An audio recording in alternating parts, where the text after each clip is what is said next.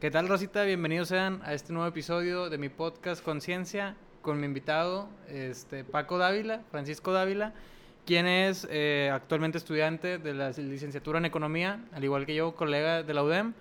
Eh, también él forma actualmente parte de Drivers of Change de la tercera generación, que se llama Ulaki. También Paco ha tenido la oportunidad de ser enlace universitario de Banquico el año pasado. Y también eh, Paco estuvo ya en la escuela de la movilidad social, creo, si no me equivoco, con un diplomado precisamente en el Centro Espinosa Iglesias, del cual ya hemos platicado en, en otros episodios. ¿Cómo estás, Paco? Todo bien, Javier, gracias por la invitación. Feliz de estar aquí. Qué bueno. Este, pues primero que nada, bienvenido a este espacio. Ya sabes, creo que ya has escuchado algunos episodios y también que ya conoces a, algunos de los invitados. Pues el día de hoy quería platicar contigo de, de diferentes cosas. Podemos empezar, por ejemplo, con el tema de la movilidad social, que ya sé que eh, que pues tú también conoces muy bien, eh, incluso más cerca, el, Centro Espinosa Iglesias y todo este tema de, la movilidad social. Eh, no sé, ¿quieres platicar algo tú? Sí, pues la verdad, este, yo acudí a la escuela, la doceava Escuela de Movilidad Social, que fue con varios economistas reconocidos este, del INEGI, del Centro Espinosa Iglesias, también de la, no me acuerdo qué universidad, pero de, de Inglaterra, y hablaban mucho de ese tema de la movilidad social. Y tú lo has complicado muchas veces, ¿no? Que es cómo tus condiciones de origen, características que a veces me hace muy absurdo, por ejemplo, decir que por la condición de género, por la condición de raza, tu lugar de origen, ya estés casi casi predestinado, ¿verdad? A tu vida futura, ¿no? Entonces, comentaban de cómo en el sur del país eh, alrededor del 60% se queda en, el, en los quintiles más bajos y en el norte tiene cinco veces más probabilidades de salir de la pobreza que en el sur. La disparidad que hay en México, o sea que prácticamente en México existen cinco realidades distintas, ¿verdad? Y luego cómo tu condición de origen, digamos que eres mujer, indígena, discapacitada, pues es una condición donde ya eh, tu futuro se ve muy limitado en salarios, en educación, en trabajo. Y pues abre los ojos básicamente a un problema que no se aborda lo suficiente. Eh, el Centro Espinosa Iglesia es muy reconocido, pero no... Digamos que quienes toman decisiones públicas se dan cuenta que es el gobierno pues creo que no, no hace caso a, estas, eh, a estos estudios o estos resultados y falta mucho más difusión de, de la información, de los estudios, de la importancia de movilidad social. Y es un problema gravísimo aquí y en todo el mundo, no únicamente en México. Sí, fíjate que eh, eso es lo que, que, más me entristece a veces porque, eh, pues actualmente por el tema de mi trabajo, a veces me toca ver distintas bases de datos, estadísticas económicas y demás.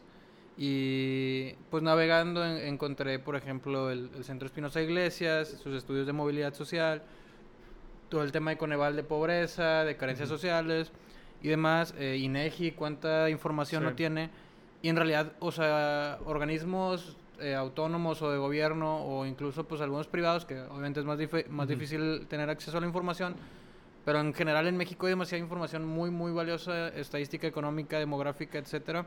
Y en realidad eh, los hacedores de políticas públicas muchas veces hacen caso omiso a esto y definitivamente hacen políticas públicas pues clientelares, ¿no? O sea, no, no buscan solucionar los problemas de raíz teniendo toda esta información. Claro, o sea, México en ese sentido es muy privilegiado por tener al Coneval, al INEGI, al CEI también tiene... Hay, hay, otra, pero no me acuerdo muy bien su nombre. Pero bueno, hay creo que un, un, centro de estudios en Libero, creo que también era la de, este, no me acuerdo muy bien el nombre.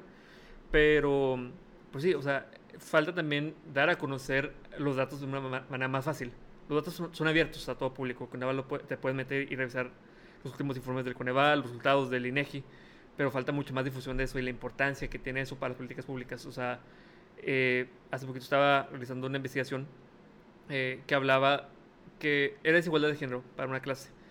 Y veíamos en el presupuesto de la Federación que hay como 122 programas que en teoría ayudan a reducir la desigualdad de género.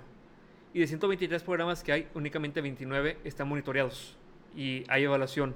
Entonces te habla de la magnitud del problema de México, que es que cuánto monto se destina a esos programas que al final no van a resultar nada, que al final eh, el punto A y el punto B van a ser iguales, no va a haber beneficio para nadie o no sabes a dónde fue el destino final del dinero porque no hay evaluación. Sí, pues eh, precisamente no, sabes eso y fíjate que eh, eso se me hace súper pues relevante porque en, drivers pues es algo que aprendimos, ¿no? El tema de, de, la medición de impacto que de hecho también lo hablaba con Eric, Y es que definitivamente, o sea, a veces, pues ya por todo el contexto histórico mexicano, político, asumimos que, que como dices, ¿no? De que probablemente no hubo un impacto, ese presupuesto se resume en nada porque al no haber un monitoreo eh, ni una medición de impactos, pues podemos asumir eh, que probablemente se destinó en, en, algo que no era el propósito original, ¿no? Este, y es algo bien alarmante, ¿no? O sea, como dices, el, porcentaje ahí es bajísimo, incluso quién sabe si las otras que reporten indicadores sean verdaderamente indicadores relevantes, ¿no? O sea, creo que ahí también es donde entraría, eh, digo, es una oportunidad de negocio que también pues es, a futuro, eh, pero creo que es una necesidad emergente. El tema de una consultora o una auditora de proyectos sociales, ¿no? O sea, ¿quién valida que el proyecto social que estás haciendo? Porque también cuántas veces no hemos visto proyectos que, como, dices, en qué se traducen, no se tradujeron en nada, o sea, eh, debería haber más eh, este impulso, pues digamos, a medir correctamente eh, pues el impacto que se supone que, se quiere hacer. Y es algo complicado, pero yo creo que cualquiera que pueda entenderlo, no solamente economistas o politólogos, cualquier persona puede entender o, puede capacitarse. Hay cursos muy buenos que les puedo comentar al rato, gratuitos también, que te dicen desde cero, o sea, desde cero qué es un indicador, el marco, el marco lógico, cómo hacer un buen indicador, o sea, qué es lo que realmente vas a medir, quién es tu población objetivo, quién es tu población beneficiada. Y se puede, o sea, es, es fácil y está a la mano, es gratuito. Y ese curso lo ofrece el Coneval. El Coneval también ofrece uno y también Hacienda creo que ofrece otro. Entonces, las soluciones están, ¿verdad? los medios están más bien, los medios están para esto, para que sean más accesibles para todos y que realmente los proyectos sociales tengan ese beneficio no asistencialista, que sea pues de largo plazo, que solucione los problemas de raíz. Entonces, creo que bueno fuera que México o el gobierno federal adoptara esto, y no solamente México, también Latinoamérica, este, es también un programa muy complicado. Comparas Latinoamérica con países europeos o países de la OCDE y el programa es muy distinto. O sea, aquí no hay datos abiertos de gobierno, no hay políticas públicas bien fundamentadas o bien evaluadas, monitoreadas. Entonces es un problema como quiera generalizado para toda la región. Entonces las soluciones, están, los medios están más bien, pero pues, falta mucha, digamos, la disposición o la voluntad política para hacer algo al respecto de eso. Sí, incluso... Eh o sea, ya no solo es la voluntad, sino también la capacidad económica, ¿no? O sea, hace rato, eh, ahorita hablábamos de, de, nuestro estimado profesor, el doctor Jorge Garza, que próximamente será invitado aquí también. Este, justamente hoy veía que él ponía en Twitter varios, eh, compartía varias eh, gráficas sobre indicadores económicos a nivel mundial y en los cuales el gasto público para temas sociales en México es súper bajo comparado con los países de la OCDE. Y pues precisamente eso es algo que hemos visto reflejado tanto históricamente como eh, en el tema de la pandemia, ¿no? O sea, a pesar de tener tanta gente vulnerable por carencias sociales y tanta gente pobre, el gobierno federal que eh, tenía su eslogan de primero los pobres, este, los dejó prácticamente así, los dejó solitos este, y, contra la guerra literalmente, que ahorita pues es una guerra de salud, digamos, este, que es pues bastante triste, ¿no? Sí, este y luego también revisas, si quieres hablamos del presupuesto que de la federación, que este poquito también lo está revisando, el porcentaje o el monto destinado a los proyectos prioritarios, llamados refinerías, llamados aeropuertos, llamados ejército, infraestructura, cuánto se le asigna a eso y cuánto le está quitando a otros proyectos, otros programas que se supone que son los que más ayudan a resolver el problema de la pobreza y la desigualdad. Pero pues es una, digo, es, este, preocupa mucho que también estos datos los desconozcan, ¿verdad? Que se desconozcan que digan que hay otros datos cuando aquí yo en la institución que más confío, o en las que más confío son el Banco de México, el INEGI, el Coneval, instituciones muy serias que pues pueden ayudar a resolver estos problemas, verdad, pero preocupa mucho que a salud creo que se le redujo, si mal no recuerdo, eh, a derechos humanos también se le redujo, entonces pues también a ver qué prioridades hay. Sí, que incluso hay algo que, que, como dices, me preocupa es que el, el tema de la prioridad, ¿no? O sea, no solo en cuanto al porcentaje que le damos, sino es cómo lo aterrizamos por el hecho de que eh, una causa, o sea, mover muy arriba, pero, eh, y digo, y que sé que no es solo jalas un, un cordón y se arregla todo el desmadre, pero, eh, pues por ejemplo, hoy en día México tiene un gran gasto militar por el hecho de tener todo el conflicto con el narcotráfico, ¿no? y que sin lugar a dudas el, el narcotráfico para toda la gente que vive en situación de pobreza tiene muchos incentivos y pocos desincentivos porque básicamente es vivir toda mi vida en, condiciones miserables y de pobreza o arriesgarme que sé que es una probabilidad muy alta de que no acabe bien, pero pues mientras dure puede ser una vida de lujo, ¿no? Entonces, en el día que podamos brindarle unas verdaderas oportunidades de, dignificar su vida a la gente pobre, ya sea con educación, con acceso a servicios de salud, alimentación, vivienda, etcétera, eh, definitivamente va a haber muchísimos más desincentivos de tomar este, este camino de vida tan peligroso, tan riesgoso y pues que también no es bueno para ellos ni para el país. este, pero pues definitivamente queremos, o sea, gastar más en eso ya, ya cuántos años llevamos en el tema del narco, ¿no? O sea, no se va a solucionar invirtiendo más en militarización.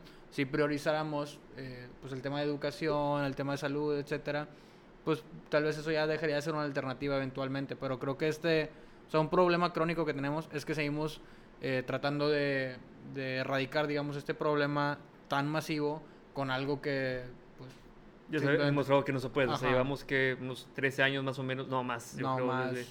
Porque en realidad... Calderón, que fue... O sea, la guerra abierta fue en, Ajá, pero pues desde los 80 está el problema. Porque hay incluso puedes ver diferencias con con gente como Colombia, ¿no? O sea, Colombia el tema que tuvo de cómo fue desmantelando poco a poco. Digo, no dudo que todavía sigan operando algunos cárteles y demás, pero eh, a lo que tengo entendido, por lo menos tampoco es el tema que más domine, es que ha bajado muchísimo más su magnitud eh, y volumen a comparado con lo que lleva a ser en los 80s, 90s. Sí.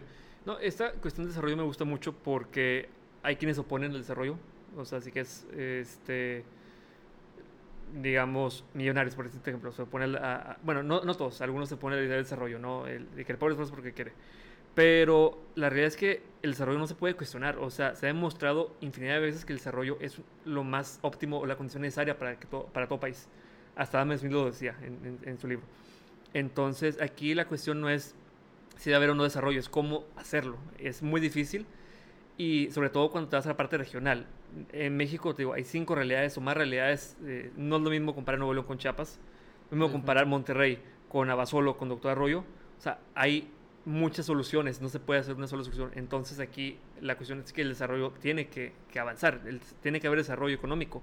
Todo el país se beneficia de eso y el mundo se beneficia de eso. Entonces, este, yo creo que hay, este, hay razones también humanas o éticas para decir por qué el desarrollo tiene que, estar, por cuestiones de, derechos humanos, dignidad humana y también razones económicas, porque es costoso que haya tanta desigualdad económica, tanta desigualdad social. Entonces, creo que puede ser muy utópico, muy idealista tal vez de que, que haya desarrollo económico para todos, que es lo ideal, pero pues poco a poco se puede hacer, hacer este proceso de desarrollo económico. Definitivo, y, ahorita fíjate que me gusta mucho el hecho de que hayas citado a Adam Smith, porque mucha gente... Eh, liberal, neoliberal, económicamente hablando, que, que es gente que pues tiene esta orientación más al individualismo por encima del, colectivismo, eh, abogan este tema, ¿no? Que dices de, pues el pobre es pobre porque quiere y demás. No obstante, el mismo Adam Smith en La riqueza de las naciones dice que el que hoy en día tiene algo es por el hecho de que en algún momento se apropió de él simplemente.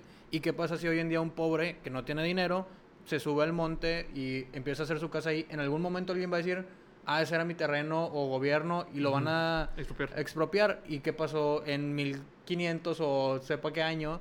Que toda esta gente colonizadora, etcétera, dijo en algún momento de que todo esto me pertenece a mí, ¿no? Este, creo que es algo que me parece bastante, pues, injusto porque en realidad, eh, pues, si nos ponemos a ir a, a este momento también, considerando el tema de los recursos y demás que la gran contaminación ha pasado en los últimos 100 años. O sea, bueno, bueno, 200 si nos vamos a cuando empezó la primera industrialización. Eh, pero pues en cuestión de 150 años, 200, nos hemos acabado muchísimos recursos que en realidad en un principio siempre hubo para que todos pudiéramos alcanzar una, una eh, distribución óptima, ¿no? El, el hecho es que hoy en día quienes salieron vencedores de la distribución original, muchos no tienen la disposición de de devolver ¿no? al, al pueblo lo que tal vez les correspondería. Sí. Eh, digo, hay mucha discusión, mucho debate de eso en, en, Twitter últimamente, lo he visto, pero pues vaya, es la importancia de, generar este debate, estas conversaciones, no con, datos realmente. Este, Yo creo que incluso ese espacio es muy bueno para analizar esto, para analizar los problemas que existen. Y realmente un problema que siento yo, no, no únicamente con economistas, es que como que lo discutimos, nos peleamos, tenemos diferencias, pero no hacemos nada al respecto. Es simplemente yo tengo la razón, tú, eh, tú no tienes razón, o viceversa, pero no, le damos a la, o sea, a la aplicación, pues, o sea, no, este... Sí, no lo aterrizamos. No lo aterrizamos a, nada. Entonces, ¿cuántos años de discusiones y de decir, este, que tu teoría está mal o que yo estoy bien, que tú tienes la idea eh, incorrecta? Este, o sea, he leído papers que cuestionan otros papers, papers que cuestionan este libro, pero hay que pasar la discusión realmente ya a la aplicación. A la práctica. a la práctica, exactamente. Sí, y pues fíjate que ahí, o sea, así como lo dices, o sea, obviamente el que lo puede llevar de mejor manera a la práctica es un hacedor de política pública o alguien que está en una situación de poder, ya sea en sector público o privado, ¿no? Eh, pero en nuestro sector, eh, algo que me gustó mucho y que se me olvidó decirlo cuando leí tu, tu semblanza, es el tema de que tú fundaste un, una asociación para la conciencia económica y política, y creo que eso es algo súper valioso por lo mismo que dices de que o sea, si te vas ya a resumir estadísticas a nivel nacional, o sea, la cantidad con un título universitario es como 3%, o sea, algo así, es, es, demasiado bajo. Y luego en economía o en negocios todavía más bajo, ¿no? O sea, por la proporción que correspondería. Entonces, si nosotros somos el 0.01% del país y estamos discutiendo esto, ¿de qué manera estamos permeando este conocimiento, este debate, esta discusión a todos los demás que no están entendiendo esto y que también tienen injerencia al tratarse de un tema social, ¿no? Aquí creo que hay un concepto que se llama el goteo del conocimiento, que nada que ver con eh, la teoría del goteo clásica de Reagan. O sea, aquí el goteo del conocimiento es que, pues, esto que yo tengo, pues se comparta, ¿no? O sea, se comparta con los demás y que se pueda complementar con el conocimiento de politólogos, de abogados internacionalistas, hasta sociólogos, eh, de, no sé cuál sea la profesión o, cómo se le dice a, los que estudian demografía, demográficos, se puede decir, no sé cómo sea, urbanistas, o sea, todo este conjunto de ciencias sociales que, o sea, imagínate combinar todas estas ciencias sociales y llevarlas hacia algo, este, y, con perspectivas muy amplias.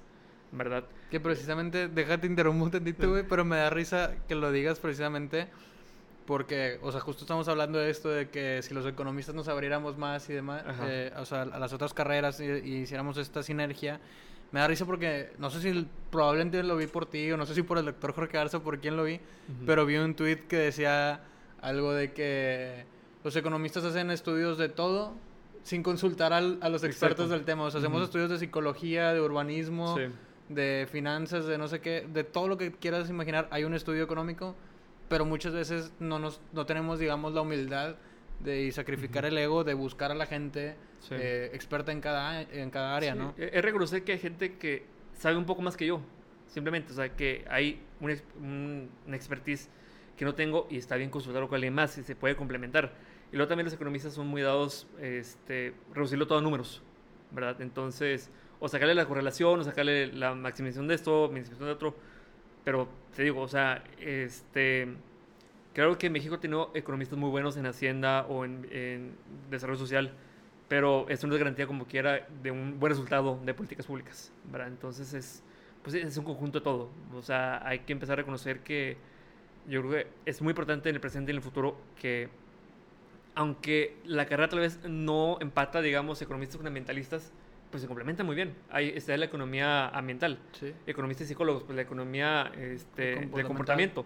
Eh, también las políticas públicas es una combinación de, de, todo, es una área muy dinámica, muy buena porque combinas muchas áreas. Política, derecho, sociología. Sí, todo. Entonces, hasta la historia también. La historia para muchos no les gusta, pero es también importante porque la frase famosa, ¿no? Que no conoce la historia se condena a repetirla. Claro. Entonces, pues es, mucha parte de voluntad. Aquí yo creo que tenemos el problema de, la voluntad realmente de, reconocer que los economistas no somos perfectos, ¿verdad? Los economistas no tenemos una bola de cristal y no podemos predecir el futuro, pero sí podemos este, hacer una visualización del entorno y complementarlos con los demás. Yo creo que es un primer, muy, buen primer paso. O sea, ya tenemos los datos. ¿Cómo los usamos? Bueno, ¿y, quiénes los usamos o quiénes los analizamos? Pues todas estas personas que estudian diferentes áreas. Y yo creo que es un buen primer paso. Y claro, eso es muy idealista, bueno fuera que sí será en la, en la realidad.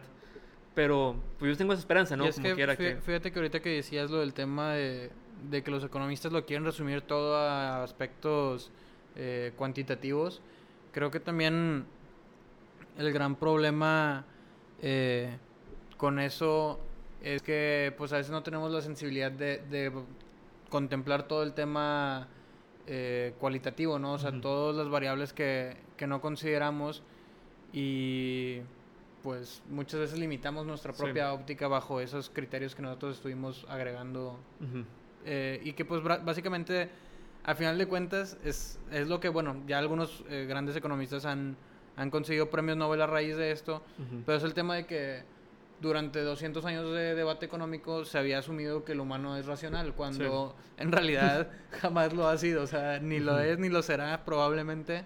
Este, entonces desde ahí ya 200 años de una ciencia o pseudociencia basados en algo que es totalmente falso. Entonces creo que a partir de que estos últimos años que ya se quitó este, este criterio, este supuesto, eh, pues hemos, hemos encontrado tal vez en algunos países tal vez más desarrollados, eh, pues han tenido, por ejemplo, como decías, eh, mejor eficiencia, eficacia en sus políticas públicas por el hecho de contemplar, por ejemplo, economía del comportamiento, considerando precisamente que el comportamiento humano no es racional. Sí.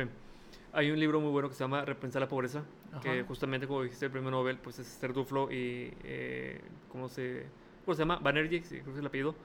y este decía mucho de cómo ellos fueron a aldeas a entender la pobreza realmente, no únicamente con los números, sino por qué el pobre tiene estos hábitos, estos comportamientos, estos gastos, ¿verdad? Entonces, es, también nos falta esa sensibilidad también con, con los problemas del mundo, o sea, realmente ensuciarte los zapatos, ir a donde está el problema y obviamente, pues, es, es complicado, eh, digo, bueno, fuera que solucionar el problema inmediatamente, pero no, es una cuestión también de tiempo que es analizar el problema, empezar a ver soluciones, experimentar también, pero con las personas, realmente, o sea, aterrizarte a esa realidad.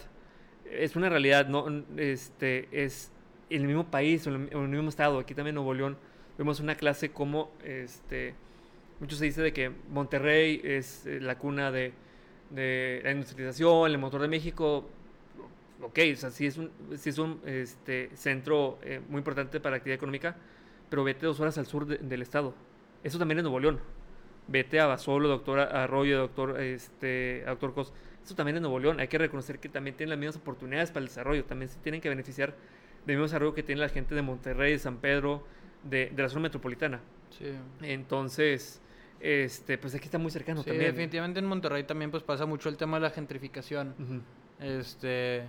Sí, Monterrey sigue creciendo, cada vez vemos más desarrollo a lo que la gente contempla como desarrollo, que es pues más edificios. la típica foto que dicen, ¿cuál rancho? Y ponen la misma foto de calzada. Ajá, la de calzada, este, que toda Ciudad de México y, del mundo tiene los mismos edificios como quiera.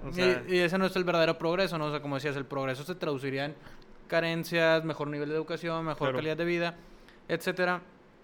Pero eh, pues el gran problema es que, como dices, gran parte del presupuesto se va al área metropolitana de Monterrey. Y donde dejamos el desarrollo de todos los demás municipios, este, pues no metropolitanos, prácticamente no se considera y se quedan rezagados, ¿no? Tarde o temprano. Y lo puedes ver, o sea, que son, son pues cosas igual que puedes encontrar en Coneval, en INEGI. Eh, ves los años de educación en cualquier municipio del área metropolitana y está por los 11 años mínimos el, promedio, ¿no? Eh, ya si te vas a San Pedro tal vez te va a salir 12 o más.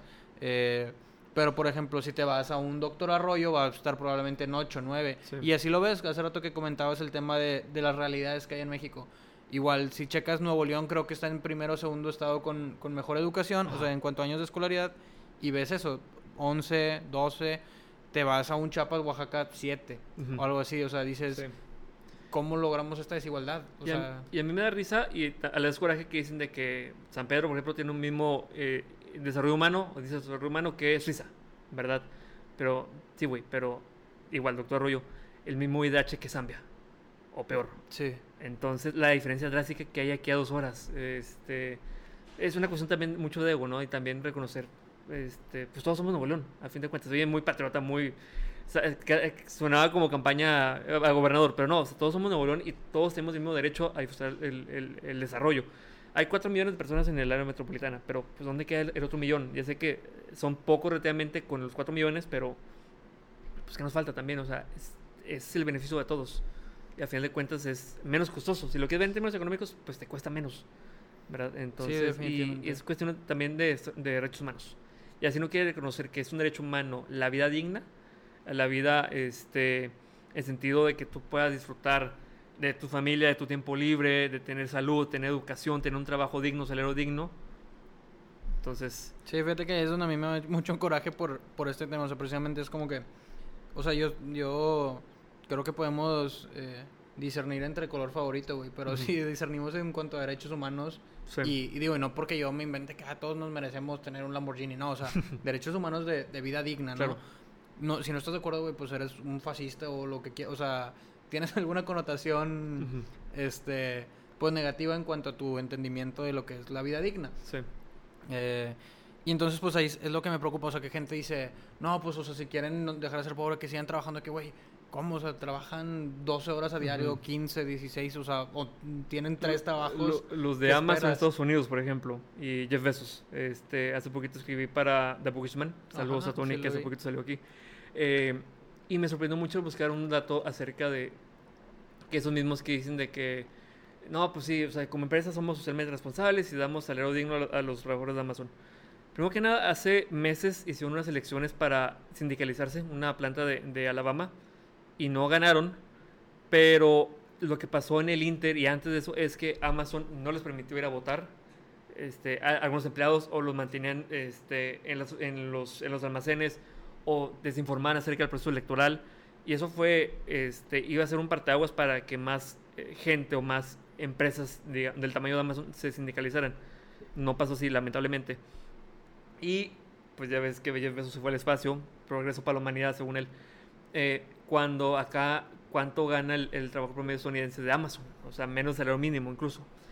Y luego te das cuenta de la magnitud de cuánto gana Jeff Bezos y cuánto pagan impuestos también. Queda un chorro de coraje hay, registros de ProPublica y Estados Unidos la facultad que tiene que no tiene México es que ahí están los registros eh, fiscales de todos los ciudadanos. Aquí no los tenemos de México. Pero ese análisis Jeff Bezos pagó una nada de impuestos. Primero que nada porque su salario no es el de millones sino que eso es su, su bonificación verdad eh, pero pagó 1 o 2% de toda su riqueza total o si no es que menos. Y hubo años que evadió impuestos. Entonces estas mismas personas que dicen de que somos empresas socialmente responsables, que damos esta calidad de vida a los empleados, no siempre es así. Es, que eso, fíjate que ahí eso también es algo que estoy de acuerdo y, por lo, o sea, es, uno de mis principales objetivos eh, con esto, es que la gente pueda generar conciencia precisamente de todas estas narrativas que nos han vendido y que lamentablemente la gran mayoría de la gente la sigue creyendo y que pues precisamente no son, o sea, muchas veces idealizamos, incluso cuando un, o sea, un Jeff Bezos donó 3 millones a un hospital en Zambia es de que, güey, el vato evadió 400 mil millones de dólares. O sea, eso no son tres hospitales, son cientos de miles de hospitales, güey. O sea, ¿por qué le premias? ¿Por qué le aplaudes? ¿Y, y por qué idolatras a este vato, no? o, sea, o sea, a mí, el verdadero... O sea, yo no estoy en contra del empresario ni nada. O sea, si hay un verdadero emprendedor social, un empresario social que le da muy buenas prestaciones a todos sus empleados, este que da muy buenos sueldos, los dignifica, les da trabajos, flexibilidad, etcétera. Excelente ese señor, o sea, mis respetos, que bien que se esté haciendo rico a costa de beneficios, o sea, bueno, no a costa, a favor del beneficio social, pero en este caso que es una persona quedándose con el beneficio social de miles o millones de empleados de Amazon, pues la verdad yo no veo nada que aplaudirle a ese güey, o sea, a mí se me hace una persona muy miserable, o sea, y, no entiendo por qué eh, nos siguen explicando en clases, no, este es un muy buen empresario. Sí, bueno empresario, ¿en qué definición? O sea, nada más aumentó los ceros en su cuenta y quitó ceros en los de todos los demás, o sea, ¿qué estamos midiendo, no? Déjame te cuento una anécdota de, o sea, voy, si quieres ahorita retomamos este, otra vez este punto, pero la razón detrás de por qué nació SAIP, la Asociación para la Conciencia Económica y Política. Por un lado, en 2018 fue un proceso electoral muy importante para México, pero también eh, la razón de nacer fue que años antes se vio también el proceso electoral en Estados Unidos y hubo mucha desinformación como nunca en redes sociales y mucho debate público en redes sociales. Y también en 2018 mucho debate en redes sociales. Y fue la razón, una, una de las razones por las que se creó SAFE, ¿verdad? Para generar este, conversaciones acerca de la situación económica, política y social de México y del mundo. Pero también algo que me marcó y que también fue como un parteaguas para esto es que estaba llevando una clase de tronco, no me acuerdo cuál era, pero una clase de tronco con más gente de todas las áreas, no solamente negocios, sino también había los de ingenierías y de artes. Pero el profe dijo que para un proyecto final se juntaban por escuelas o por áreas. Entonces estaba con los de negocios. Había gente de mercadotecnia, de, de administración de empresas. Y ojo, no digo que todos sean así, pero había este, unas personas de, de esas carreras y también uno de este, innovación y creación de empresas. Y el proyecto era hablar de una persona de esa área de negocios o de artes que fuera importante, que fue un ejemplo para la humanidad y para el nivel mundial. Y el que se decidió fue Jordan Belfort, el de Lobo de Wall Street, que como una persona importante, una persona clave del área de negocios. Y alguien de otra área, y se me quedó muy marcado eso, dijo que todos los que estamos en negocios somos iguales. Que todos los que queremos, o sea, que todos pensamos como en dinero, en dinero, en dinero, maximizarlo. Y fue una de las razones por las que dije que no, o sea, este, habemos quienes no estamos a favor de estas ideas de eh, que yo quisiera también ser mm, ultramillonario, que yo, eh, como dices tú, y tramos a ellos besos a, a, Zuckerberg, que claro que han generado cierto beneficio como quiera para la humanidad, pero también más mal Pero- que bien, no, ¿verdad? O sea, han hecho un, un gran beneficio, definitivo. Ujú. El tema es cómo distribuiste la plusvalía. Exactamente. Porque definitivamente él fue el de la idea, él fue el que empezó, él fue tal vez el que invirtió para llevar a cabo o sea, tanto tiempo, capacidad de estudio y demás para llevar a cabo esta idea, ¿no? O sea, Sí. definitivamente él pues, se pudiera merecer mayor parte de la plusvalía por eso. Pero no significa que se quede el 90, güey. Excesivamente, exactamente. Este, que por ejemplo, ahí con lo que decías de Jeff Bezos, o sea, eso también me da coraje, digo, o sea, yo soy un eh, empleado, brindo mis servicios particulares, yo tengo que pagar mis impuestos, y digo, yo pago por el estrato, o sea, del nivel de ingresos, pues pago tal porcentaje. Entonces, Jeff Bezos, que debería ser el porcentaje más alto, paga muchísimo menos que yo. Entonces Sí. digo, ah, cabrón, güey, pues cómo, o sea, Ujú. Y, el- y el- y los 50 en Estados Unidos creo que la tasa impositiva de los millonarios en ese entonces, no sé, todavía no había ultramillonarios como ahorita, pero de la, del 1% más alto era del 50%, un poquito más. Entonces está en 23%. sí, no. y con Trump creo que fue el recorte del 16, o sea, incluso ya estaba abajo, incluso ah, creo que, no me acuerdo si Obama lo recortó o no, pero desde eh, pues, Reagan, Reagan, luego, este, no me acuerdo quién siguió, bla, bla, bla, Clinton, Bush, Obama, Trump lo redujo al 16 y se incrementó históricamente al 23% con, con Joe Biden, que supone que es un presidente progresista.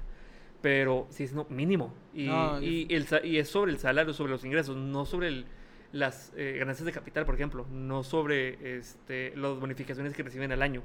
¿Verdad? Porque hay quienes millonarios ganan un dólar, creo, porque pues tienen que ganar un salario, pero las bonificaciones que también reciben Sí. a cambio, las acciones que tienen, ¿verdad? Es lo que no se ha mm, recaudado de impuestos. Que, que precisamente ahorita que hablas de Estados Unidos, o sea, a mí algo que yo digo es que también, pues, contexto para los que nos escuchan que no sean de Nuevo León o Monterrey específicamente, eh, pues en realidad la cultura regiomontana es, es muy wannabe, es muy pretender ser estadounidense, Sí. tejano, o sea, ya si te das más específicamente ser un, un tejano, ¿no? Sí. Este, sí, o sea, si comparas también pues la vida de un, de un regio contra la de un chapaneco y un tejano, pues muy probablemente es más cercana al tejano, Ujú. ¿no? Entonces, históricamente, pues tenemos también esta narrativa de que Estados Unidos es, es lo mejor, ¿no? O sea, pues históricamente cuánta migración tenemos, tanto legal como ilegal, o sea, alguien con buenas oportunidades, con privilegio, que se fuese a la maestría y trabajara a Estados Unidos, wow, la rompió. Alguien de estratos socioeconómicos más bajos, eh, que pudo cruzar ilegalmente y ahora tiene un, un trabajo que le va mejor allá, eh, pues también la rompió, que aún sigue siendo un trabajo miserable allá, pero pues de eso acá, Sí. un poquito menos, ¿no? Eh, y nos han vendido que Estados Unidos es el, el sueño americano, ¿no? El ideal Ajá. económico. Cuando en realidad, como dices, ¿cuál es el impuesto eh, a un multimillonario en, en Estados Unidos? No supera el 25%. O sea, y esa es la tasa, en realidad lo que paga la tasa efectiva Ujú. es 5% o Sí. menos. Y en Europa, pues por ejemplo, ahí es donde yo creo que hay un verdadero desarrollo y lo ves también en sus niveles de pobreza y el coeficiente Gini, todo lo que quieras, o sea, estadísticamente ves que el que paguen 50% o más de, sus, de los impuestos los multimillonarios se traduce precisamente en mayor gasto en políticas públicas y en una, eh, pues el, el outcome de esto, el resultado es precisamente tener un menor desigualdad y tasa de pobreza, ¿no? Ujú. Sí, no, también aparte de que, o sea, el, el hecho de que existen los medios para evadir impuestos en Galápagos, en las, en, en las Canarias, eh, algo que me sorprendió también es como, incluso dentro de Estados Unidos hay un paraíso fiscal que es Delaware, la famosa Delaware Corpor- Corporation, que tu, tu empresa, digamos, Amazon, la sede es en Washington, pero la sede fiscal o la sede oficial es en Delaware, en una oficinita, que es, no sé si tú has conocido esto, pero No, no conozco. hay miles de empresas registradas en una empresa que parece que es más pequeña Un que una- cubículo. Casi, casi, que es más pequeña que una nave industrial. Es como unas oficinas así chiquitas que están registradas miles de empresas porque en Delaware pagas menos impuestos corporativos. Entonces, dentro de Estados Unidos existe un paraíso fiscal que casi nadie habla, pero la famosa Del- Delaware Corporation. Ok, que si tú buscas-. Eh, Disney, por ejemplo, Apple, Amazon, empresas grandes que supone que están en sedes en, en California o en, o en Washington en otros lados. Realmente la sede corporativa es en Delaware. Entonces Ya. también te habla mucho de cómo el problema está dentro también de Estados Unidos, que es el ideal que se dice mucho.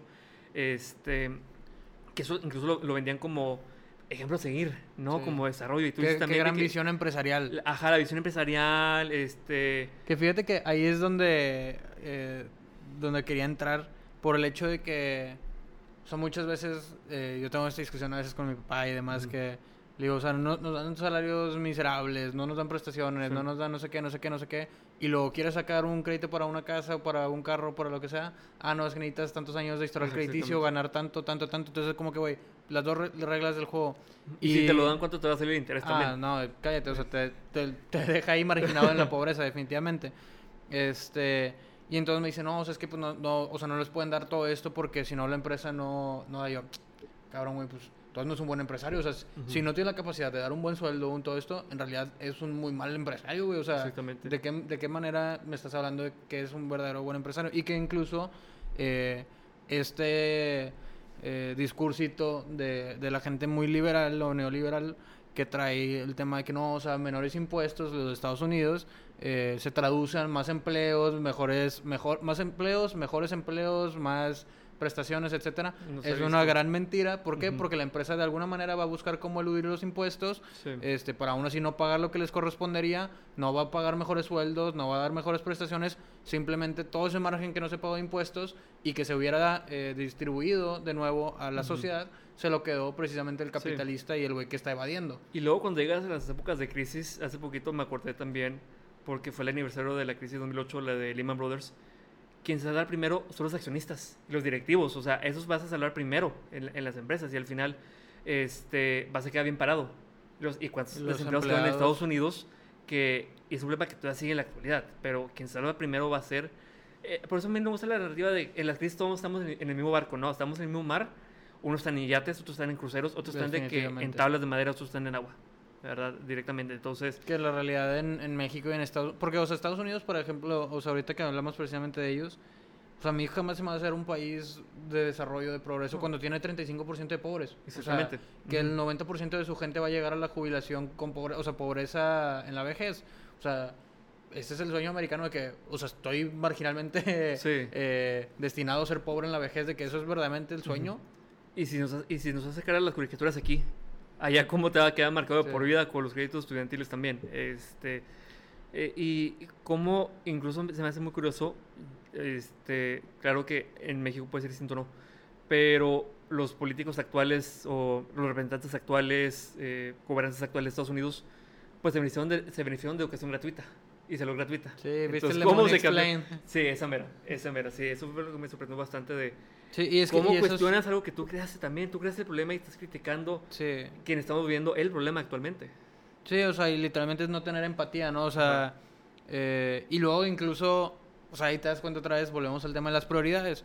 O sea, lo que se gastó Estados Unidos en su guerra en Afganistán, Mm. eh, o sea, valía la deuda Sí. estudiantil, que es más que el PIB de México. O sea, dinero hay para suficiente, para todo lo que Ujú. quieras. El problema es que no, o sea, las cosas que importan, de verdad, no son las que les interesan a la gente que puede hacer un verdadero cambio. Sí, sí, sí.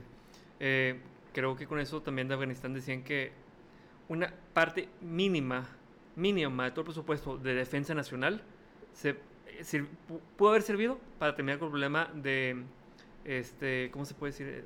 Se me olvidó la palabra.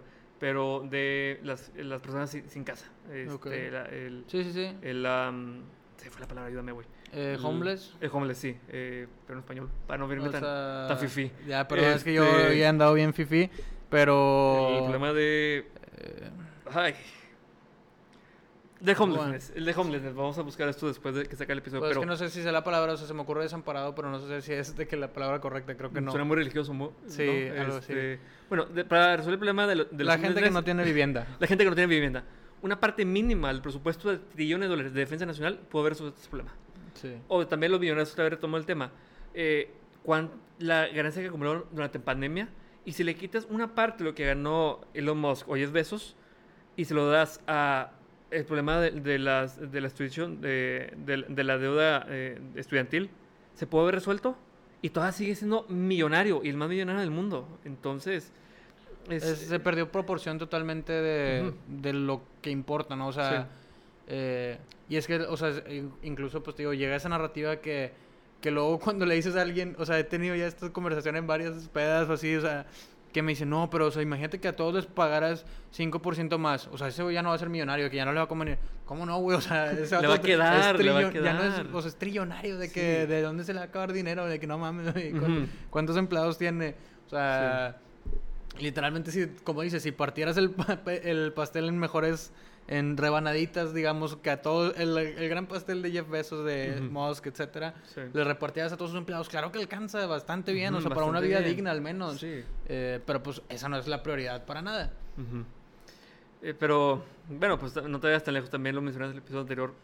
Salinas Pliego. No, Este- no, es mi enemigo. Híjole, no. No, no, no, no, no, no, no. O sea, y más, si, si omitimos mejor a Salinas Pliego, que no merece un espacio como este, mejor. Sí, mejor. Pero también existen esos personajes también de... Incluso, no solamente por la parte de, de- la riqueza, pero también la prioridad que le dio durante pandemia, que las tiendas las dejó abiertas.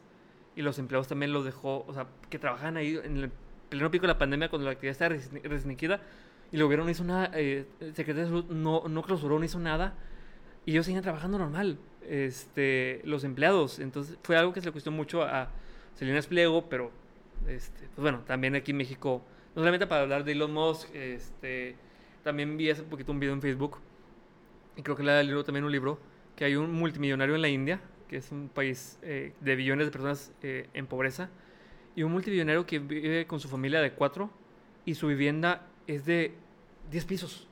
O sea, hay una vivienda en plena ciudad, quién sabe cuál de India, pero si la buscamos ahorita, incluso la puedo buscar y te la comparto. Pero es un complejo de apartamentos únicamente para su familia que tiene alberca y sala de cine y pista de atletismo en un edificio. Entonces también eso es a nivel mundial el problema de desigualdad y, y de los millonarios. O sea, no únicamente aquí en México y, y en Estados Unidos, pero es un problema que urge resolver. Urge resolver este problema de... Claro que hay un libro también muy bueno que se llama Salvando el Capitalismo, que se oye muy de derecha, pero eh, tal vez le puedo haber cambiado un poquito el libro, el, el título del libro.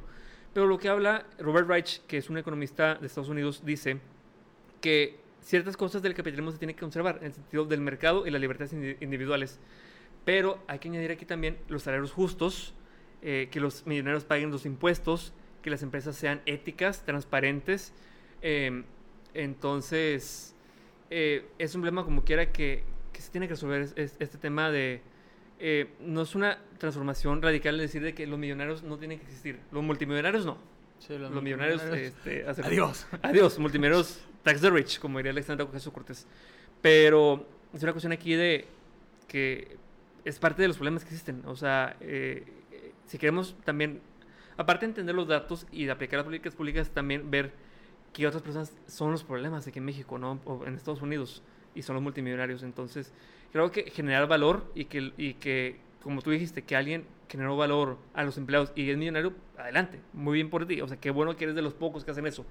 Pero es también parte del problema, los multimillonarios. Fíjate que ahorita que mencionabas a Ocasio Cortés con el, el tan famoso vestido que, que usó en la Met Gala, La ¿no? Met Gala. que tenía Tax the Rich y que le cayó, pues, o bueno, se generó un debate, le cayó mucha crítica por el hecho de que cuestan cientos mil, no sé, cien mil dólares una mesa La ahí entrada.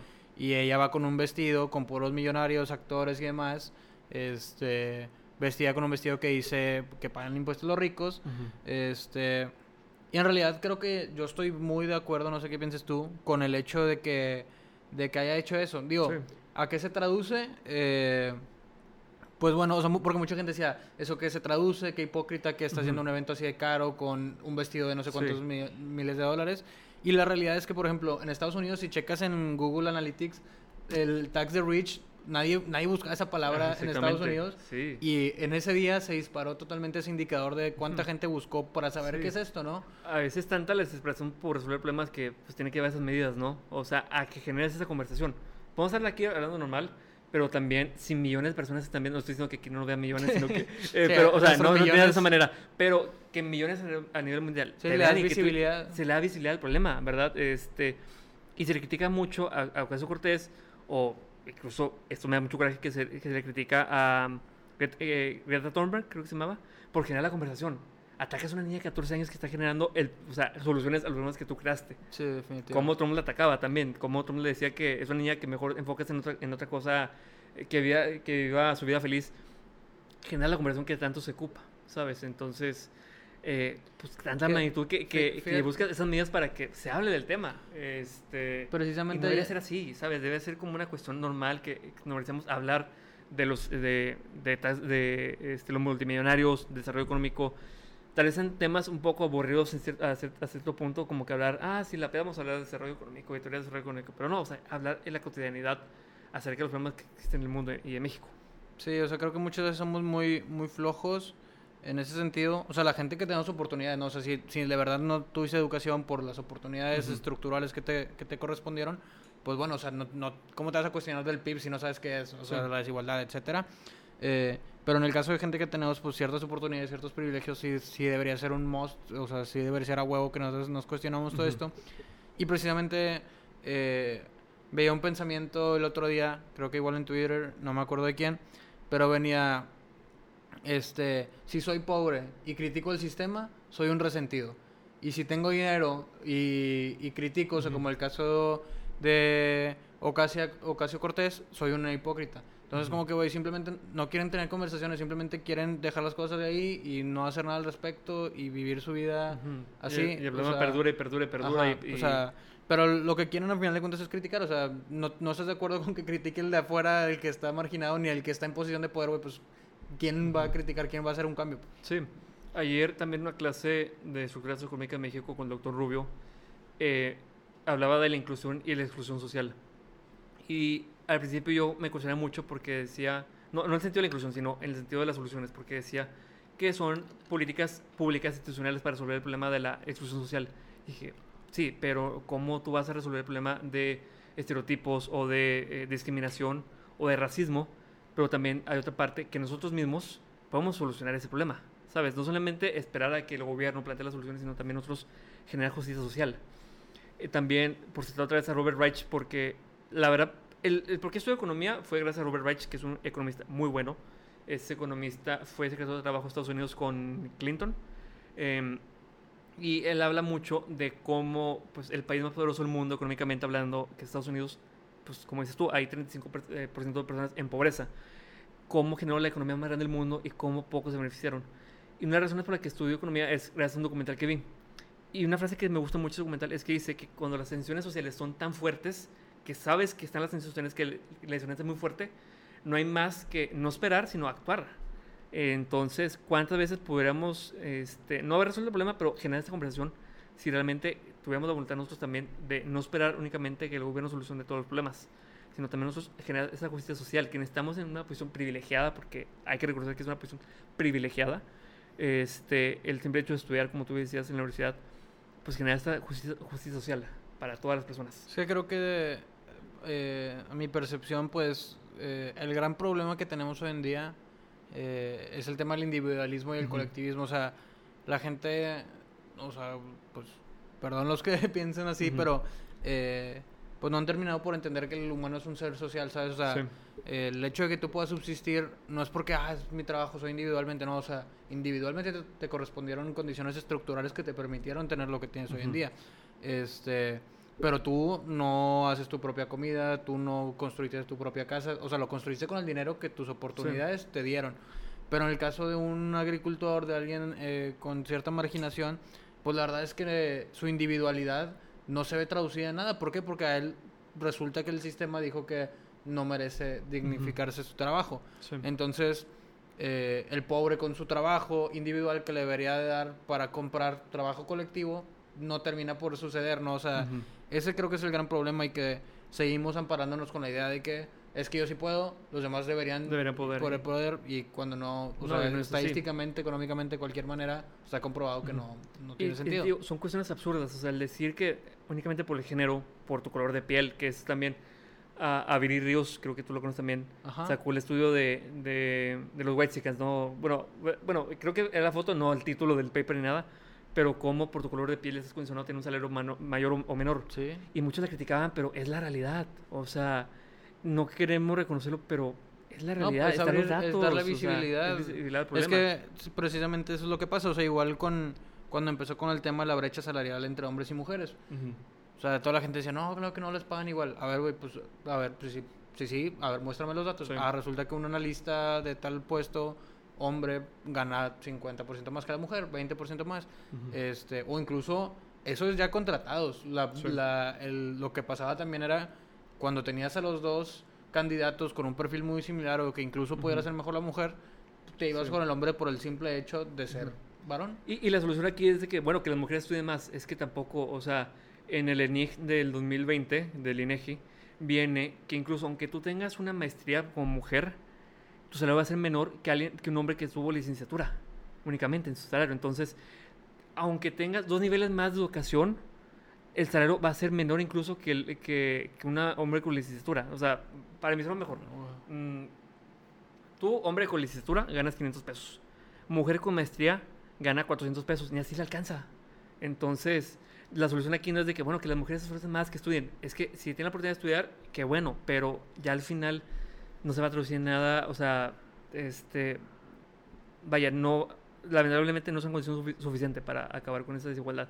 Me sorprendió mucho el dato porque No, ha habido más eh, eh, ha habido más mujeres participando en la, en la, este, en la vida laboral o en la educación y como que no se traduce en eso y me sorprendió mucho eso que cabrón o sea como no estoy diciendo que porque un hombre con licenciatura gana eso o sea este, está estudiado pero que la mujer gane menos con más estudios está, Sí, está no, cabrón, o no sea, carece de lógica. carece de lógica, ¿verdad? Este, entonces, esas soluciones absurdas que se dan de que, pues, que estudie más, que se esfuerce más, no, no se puede, o sea, Fíjate que aunque, digo, una persona, mujer indígena discapacitada de color eh, negro, afroamericana, o afromexicana, puta, o sea, ya estás hablando de, y se oye muy feo, lamentablemente, pero estás hablando que no va a tener las mismas condiciones o no va a tener una vida digna en el futuro, lamentablemente, porque ya está predestinada de origen por cuestiones que no, no están en su control, prácticamente. O y sea, que en realidad, fíjate que, o sea, para seguir con el tema de la visibilidad, este, y con el, est- con el tema de que los economistas nos queremos meter a todo, eh, un libro que leí de, no me acuerdo el nombre, pero se apellida Simansky, eh, se llama Soccernomics, Ujú. que es, está ahí, o sea, varias regresiones, es- análisis económicos y demás, Ujú. en la cual se comprueban diferentes eh, cosas estadísticas, ¿no? Eh, sobre, pues, por qué un jugador vale más que otro, Sí. por qué tal equipo gana siempre la liga, por qué tal selección nacional jamás va a poder ganar un mundial, Ujú. etcétera.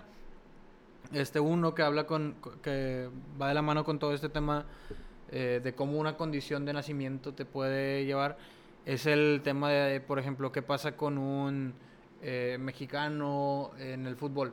O Ujú. puede que, por ejemplo, Raúl Jiménez, Raúl Jiménez en el Wolverhampton, o sea, Wolverhampton pagó por él 35 millones de libras. Ujú. Y ya llevaba un par de campañas muy buenas, Muy buenas, metía 20 goles, o sea, está ahí en el top 5, top 10 de goleadores, eh, junto con algún inglés, algún alemán, algún etcétera, brasileños. Y ves cómo están tasados todos estos jugadores. El inglés, 150 millones de libras. El brasileño, 100. El otro, 80, no sé Ujú. qué. Raúl Jiménez, 40. Y dices de que, güey, ya más goles, más pases para gol, sí. etcétera. Pero solo por su bandera ya pesa el hecho de que... Y, y también venía en un capítulo precisamente hablaba de eso, de por qué los jugadores rubios eh, valen más. Y, y estaba pues comprobado que precisamente jugadores con estadísticas muy similares, eh, siendo latinos, africanos, o sea, simplemente pues morenos o incluso caucásicos, pero de pelo castaño, eh, eran tasados más bajo que un Sí. jugador con iguales o peores estadísticas de pelo rubio. Ujú. Ya la cuestión, yo, o sea, lo ideal sería que estamos en pleno siglo XXI, ya pasó la época del racismo, bueno, vaya, no el racismo, correjo, del apartheid, por ejemplo, o de la esclavitud.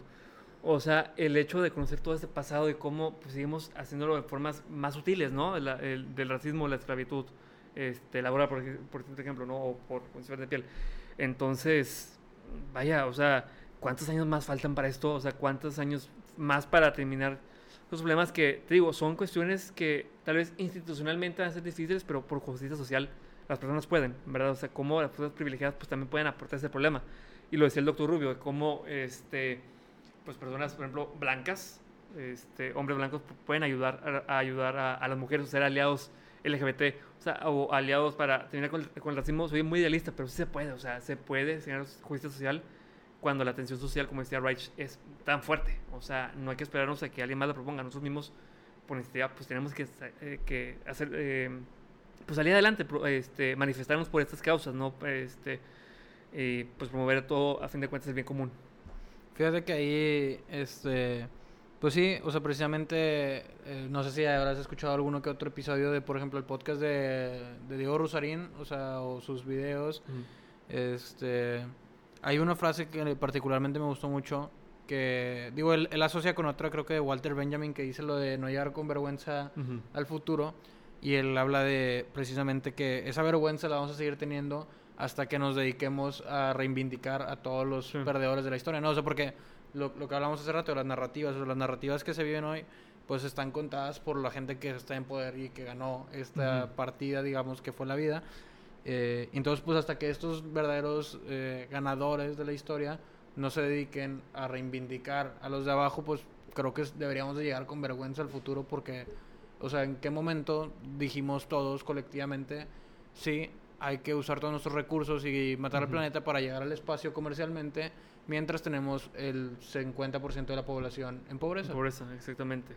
Este, hay un tuit muy bueno también que cité para el artículo que decía no me acuerdo quién fue el otro, pero me gustó mucho porque decía, hoy Jeff Bezos fue al espacio, ayer en la calle vi una persona comiendo, este, sacando comida de la basura. Entonces, pues cuáles son las prioridades, como dices tú, ¿verdad? O sea, y, pues cuánto tiempo más así. Si los alienígenas vinieran, yo creo que se regresen, ¿no? O sea, de, tanto, o sea, se van a quedar unados de que, que con la Tierra. O sea, mejor me regreso, o sea, este...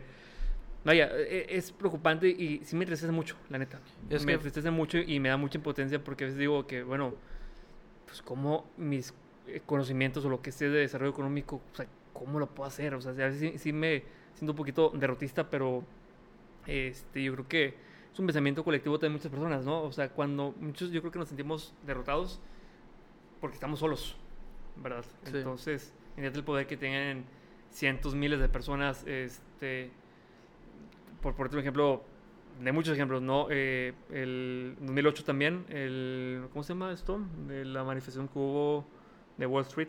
Ok, sí. Eh, la de Wall Street... No me acuerdo cuál es el nombre, pero se juntó miles de personas cuando al principio pensar que iban a ser 500 personas en la manifestación. Este, es que me estoy tratando de acordar el nombre, pero no me acuerdo cómo era. Pero fue el caso contrario, de que no todos, o sea, todos tal vez pensarían que iban a ir solos o muy poquitos para hacer algo y terminaron siendo mucho y, más. Y fue en Estados Unidos y a nivel mundial también. Entonces, ¿a cuánto va a llegar eso cuando ya realmente nos juntamos? Este, pues e, es, el poder eh, de, eh, el poder público, ¿no? Participar ciudadanamente. Hace poquito que fueron las elecciones también, es reconocer igualmente que tu presión política no termina cuando tú marcas la boleta y la depositas. O sea, es una acción del día al día, 365 días eh, la acción en la comunidad, en la localidad y hablar de esos temas. También es participación ciudadana que se tiene que volver un hábito, se tiene que normalizar. Pero tenemos como ese miedo a, hablar de eso. No sé por qué tenemos como miedo a expresar nuestras ideas. Y obviamente en el camino vamos a un tabú muy grande, porque tal vez nos encontramos en el camino que muchos están de acuerdo con nosotros. Como que tenemos ese miedo a como que decir que mis ideas no, no valen o que me van a cuestionar o que hay ideas mejores que, que, las suyas. Pero la realidad es que este diálogo, estos debates o estos espacios como, como el tuyo pues, son muy importantes. O sea, son cuestiones que tienen que ser normalizadas en el día al día. Fíjate que ahí saludos a Robo, te quiero, pero, pero te odio. o sea, muchas veces en, en, conversaciones con mis amigos, la típica carne asada, la típica cena, etcétera, yo pues me quiero poner a, a, platicar de esto, ¿no? O sea, son pues un espacio en el cual yo creo que podemos generar conciencia, o sea, eh, en tu círculo cercano puedes empezar, ¿no? Y entonces Robo me dice, este, con amigos, familia y pareja o algo así, no se habla de religión, política y no sé qué yo. ¿Cuál, es el, ¿cuál es el, papel político de Maradona en el, en el fútbol? ¿Cómo era? Algo así había en tweet de que decía que la cena navideña no tuvo que este ese tema y luego ya de que el, el, el primo pendejo de que cuál es el papel político de Maradona en sabe qué o sea me gustó mucho su tweet pero sí habla de eso del tabú. O, sea le, digo de que güey pues entonces no o sea y con quién voy a hablar o sea me tengo que pelear en Twitter o sea porque pues no es mi familia ni mi pareja ni mi ni mis amigos. Y de qué voy a hablar o sea de las cosas que nos encapsulan de que entretenimiento, fútbol, etcétera, o sea, las cosas que importan no nos están importando. Este y luego también con lo que ahorita decías de lo de Wall Street, eh, vi, vi, no me acuerdo en qué libro, en donde, eh, donde decía algo así como, eh, no, pues mejor no hago nada, acabo ya estamos jodidos. Dijeron 7 billones de personas. O sea, todos dijimos ya nos dimos por vencido y tan sencillo era que todos individualmente hiciéramos la sencilla decisión de decir, hoy voy a tomar, como dices, cada una de mis acciones con la ciudadanía en mente, ¿no? Sí, por el bien común. O sea, y pues todo esto se engloba en lo mismo que mencionamos al principio, que al final de cuentas el desarrollo económico y social y es una cuestión de sí o no. O sea, tiene que haber desarrollo económico y social. ¿Por qué? Porque es beneficioso para el país, punto. O sea, en lo político, en lo social, en lo económico va a ser beneficioso que haya desarrollo, ¿verdad? Entonces, ya hay que pasar esos temas de... Ya se, ya se comprobó que el desarrollo tiene que ir, punto. Este, aunque hay muchas teorías que dicen que no, que sí, pero se ha demostrado con números. Eh, Banco Mundial lo ha dicho, el Fondo Monetario lo ha dicho. O sea, ya es una condición que se tiene que hacer. Bueno, pasemos al siguiente, al siguiente paso. Reconocimiento del problema, hay que pasar a la acción. ¿verdad? Que es la parte, yo creo que más, más complicada. Este, fíjate que ahí, retomando un poquito lo que decías hace rato, este, igual si quieres... Eh, nada más pues te, te, comento, no sé por qué me acabo de acordar, pero ahorita que hablas del tema de la dignidad, ¿no? O sea, de, lo de una persona besos yendo al espacio y otra comiendo basura. Este, no me acuerdo de quién, de quién es este libro, pero se llama Necrocapitalismo, que habla precisamente de que todo el progreso, porque no es verdadero desarrollo, o sea, es progreso tecnológico, progreso industrial, progreso eh, infraestructura, pero no es desarrollo, eh, está haciendo a costa de miles de muertos. O sea, para que tú, Jeff Bezos, hayas tenido tanto, tuviste que haber no pagado, o sea, un sueldo por debajo de la línea de la pobreza extrema en Mali para los textiles, no sé qué. Entonces, pues sí, definitivamente eh, tu capitalismo se hizo a costa de vidas, de muertes en otro lado del mundo. Y digo, acá lo idealizamos porque es lo que vemos, pero no estamos viendo que esto tan desigual en realidad está implicando muertes. O sea, esa hambre, esa miseria se está traduciendo en muertes y no lo estamos considerando. O incluso, eh, lo, o sea, en Amazon o en otras empresas, la gente que se suicida por toda la presión eh, laboral o por el horario explotacional que tienen. Que se normaliza, se normaliza eso es capitalismo O sea, literalmente estás capitalizando a costa de una vida.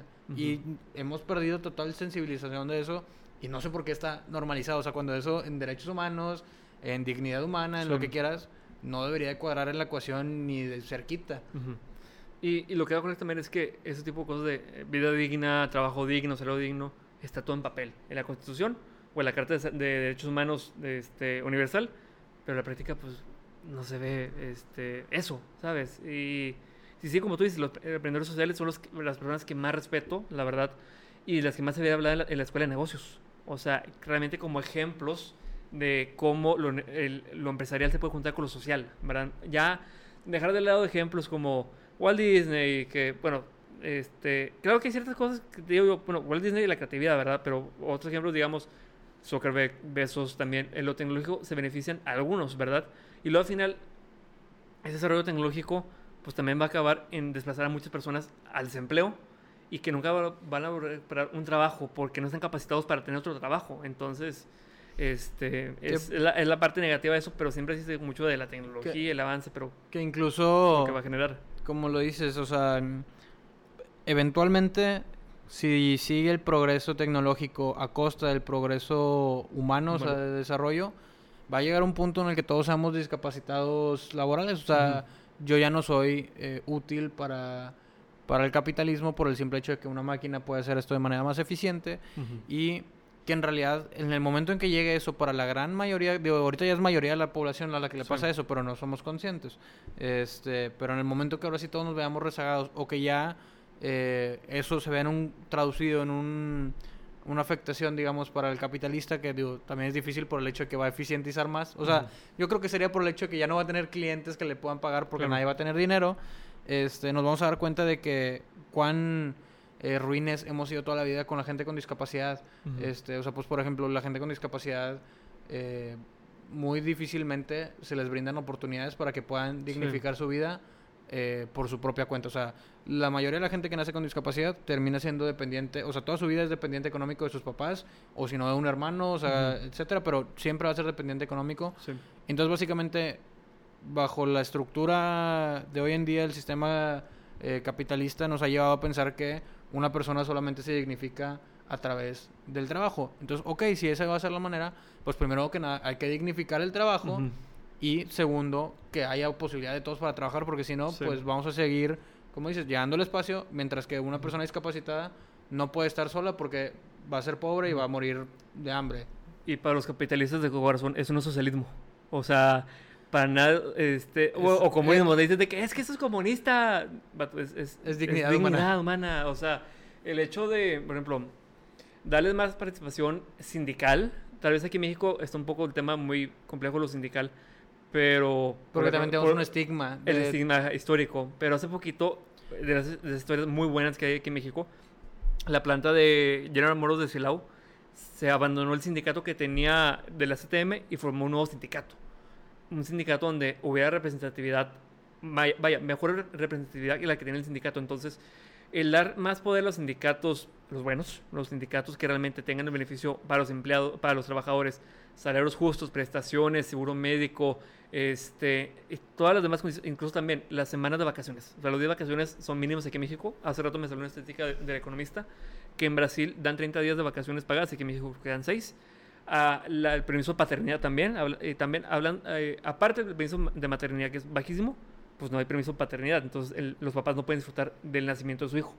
Entonces, dar estas condiciones no es comunismo, no es socialismo, no es radicalismo de izquierda, nos estamos viendo extremos, es dignidad humana. Este, y no, o sea, en, en, qué mundo eso entonces es radicalismo de izquierda? Sí soy de izquierda, pero, y, y son políticas de izquierda, pero no es comunismo, va a haber, no, ya venir los, los comunistas. ahorita, eh, ahí van dos puntos. Uno es que primeramente ya se confundió eh, que capitalismo es, o sea, ya se normalizó que implica no tener dignidad humana y estamos ok con eso. Vamos, all the way, motherfuckers, de que a costa de pobres y de muerte, excelente. Este es un excelente sistema y que sí, o sea, cualquier política inclusiva que respeta derechos humanos y demás, ah, no, o sea, son los comunistas socialistas, etcétera, etcétera, Cuba, no sé qué, y que también todo mal informado, X, pero la cosa es que no llegan al verdadero punto, o sea, no, es, hablar desde la desinformación total, pero luego, otra cosa que iba a hablar eh, de lo que ahorita decías de las universidades deberían de empujar a enseñarnos otras cosas,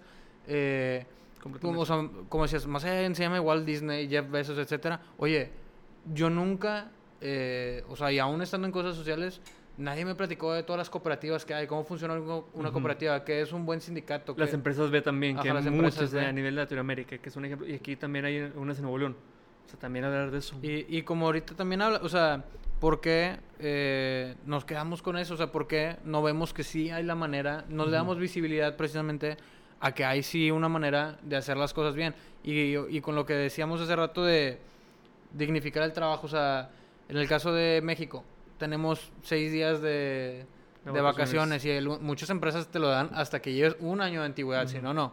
Este, en Dinamarca, eh, que tuve la oportunidad de, ir a estudiar, por, por ley son seis semanas de vacaciones. O sea, igual, pues 30 días, paternidad son creo que seis meses, este, además de que ahí sí tienes siempre eh, guardería incluida para toda la vida, la educación es ah, gratis estudiar maestría te pagan, doctorado te pagan, etcétera. Entonces, están todos los incentivos correctos, ¿no? Y muchas empresas también de ahí tienen, eh, si bien puede que algunas no sean cooperativas, si tienen esta política de el CEO no va a ganar más de 10 veces lo que gana este mi último puesto, ¿no?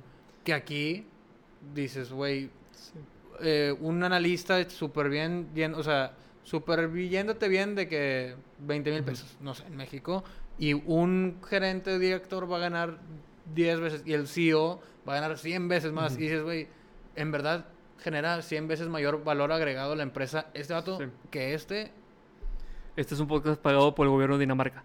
Este, no, pero y también mejora la productividad. A fin de cuentas siempre dices de que, este, o sea, habido ejemplos a nivel mundial de que con cuatro días son más productivas las personas. Sí. Este, también normalizamos mucho que, eh, bueno, yo todavía no trabajo, este, pero que los fines de semana trabajes o que extra horas trabajes o que te manden mensaje cualquier hora trabajes, este, o que, no sé, que esté disponible 24/7 para la empresa, ¿verdad? Este, porque lo, lo he escuchado de, de ejemplos de, de amistades o, o de conocidos.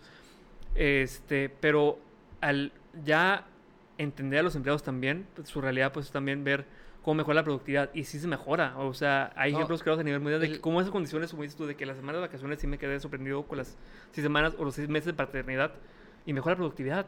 Este, hace que- mejor también, un mejor trabajador, pero también pues mejor vida digna, porque también vida digna bajo ciertas mediciones eh, más cualitativas es el disfrute de tu tiempo libre, del goce con tu familia, de la, de la salud, o sea, eh, eh, vives más también, vives más y, y más feliz, que es una vida muy difícil medir la felicidad, pero es más feliz. No, definitivo. Y precisamente, pues, eh, primero que nada con, con lo que hablabas tú de eh, del tiempo, de la productividad.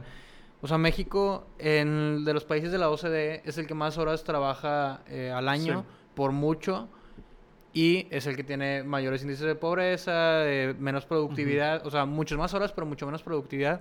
Por ejemplo, Dinamarca, Alemania, este, Suecia, etcétera, son los que tienen menos horas de trabajo al año y son los que tienen más alta productividad. Entonces dices, puta, güey, pues estás viendo, y- estás viendo y no ves. Y, y que incluso sí, o sea, yo lo veía muy reflejado en, en Dinamarca, o sea, eh, ellos siempre presumen el tema del, del happiness index y demás, este, o el PIB de felicidad, por el hecho de que su población vive altamente eh, feliz. ¿Por qué? Porque, por ejemplo, ahí tuve la oportunidad de jugar en un equipo de cuarta división de, de fútbol. ¿Ah, sí? Entonces iba a entrenar todos los días entre semana y, y llegaba y el capitán del equipo, que creo que era de, las- de los pocos con los cuales pude entablar un poquito mejor relación, eh, él era un papá, o sea, tenía 35 por ahí, era papá, los entrenamientos eran a las 7, se me hace, o sea, él iba a entrenar todos los días, eh, podía estar una hora, salía a las 5, a las 6, tenía una hora, dos horas para pasear a sus hijos, porque ahí sí, de que eso, eso es otra cosa que aquí no veo, nunca veo yo un papá en, una en un parque o centro comercial solo con la carriola, jamás he visto eso.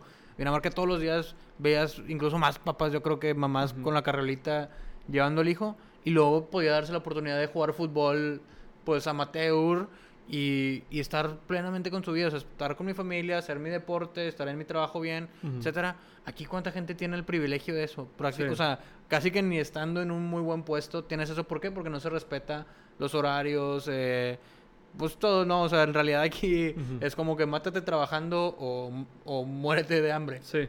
Y pues ahí tenemos también el punto de, pues el ejemplo occidental que se ha dado a Estados Unidos también como referente de desarrollo económico, que es más de crecimiento económico que sus Que incluso Trump eh, en su momento les decía que eran socialistas a, a Dinamarca. Ajá, sí, y nada que ver, o sea, esa es la, la ventaja de la socialdemocracia que no quiero aquí como eh, decir que esta ideología buena, pero yo me identifico más con la socialdemocracia porque es la postura de que haya mercado, que haya ese capitalismo no excesivo, no capitalismo de cuates, no capitalismo donde el, el capital, el capitalista pues sea multimillonario, sino que haya pues dignidad humana, derechos humanos básicos, o sea, Democratización de los... y de- y democracia, democracia en el día al día, democracia no solamente en las elecciones, democracia también en el trabajo, democracia en la, en la vida laboral, en la vida académica.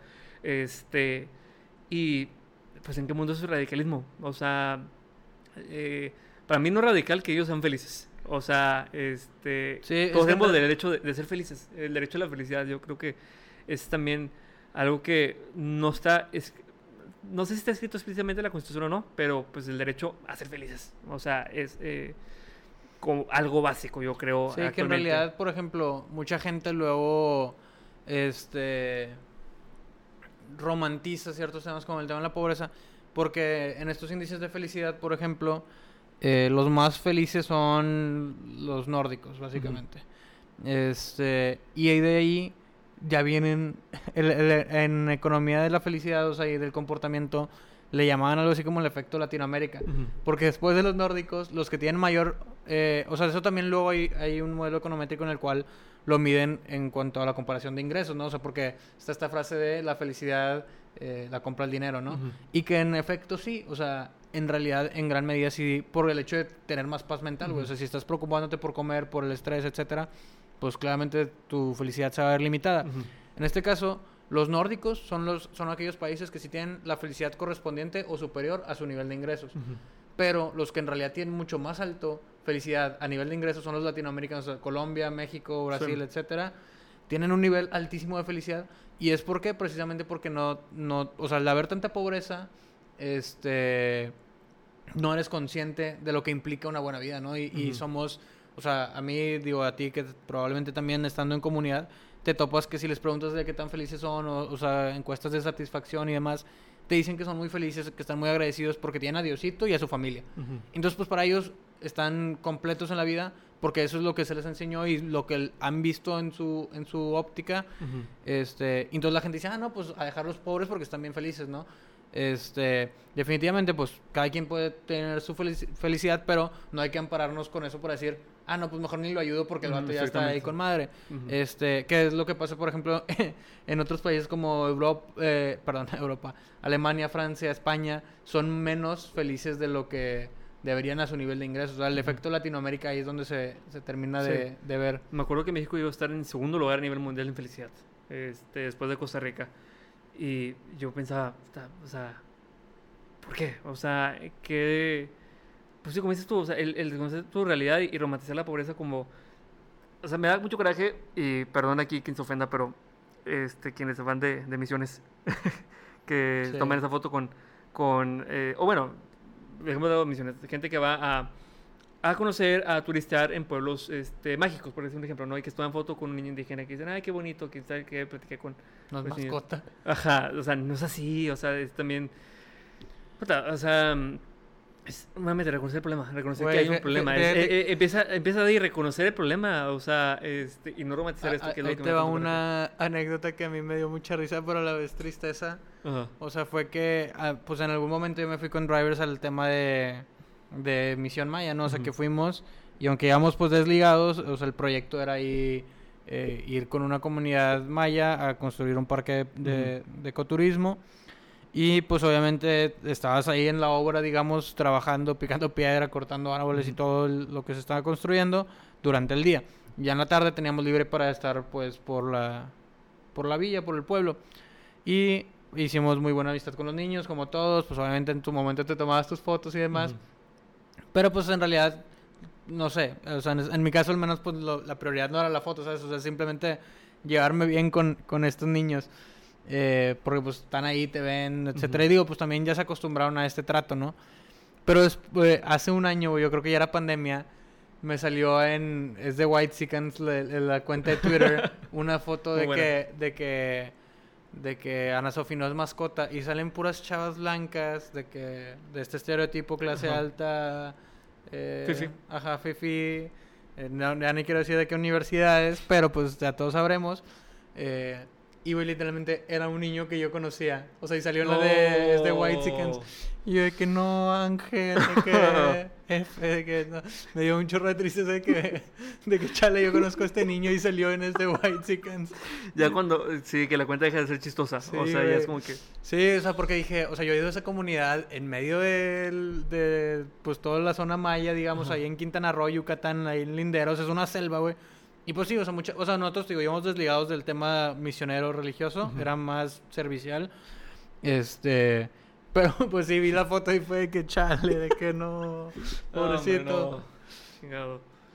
Pero, pero sí, no sé, o sea, es que también, eh, ahí también voy a estar un poco en contra de, de esto, porque ya he visto que hay ciertas agencias de, de viajes que se, que se van a lugares así, ¿no? O sea, que pues precisamente en su momento eh, yo, yo creo que está ahí, pues no lo conocía toda esta óptica.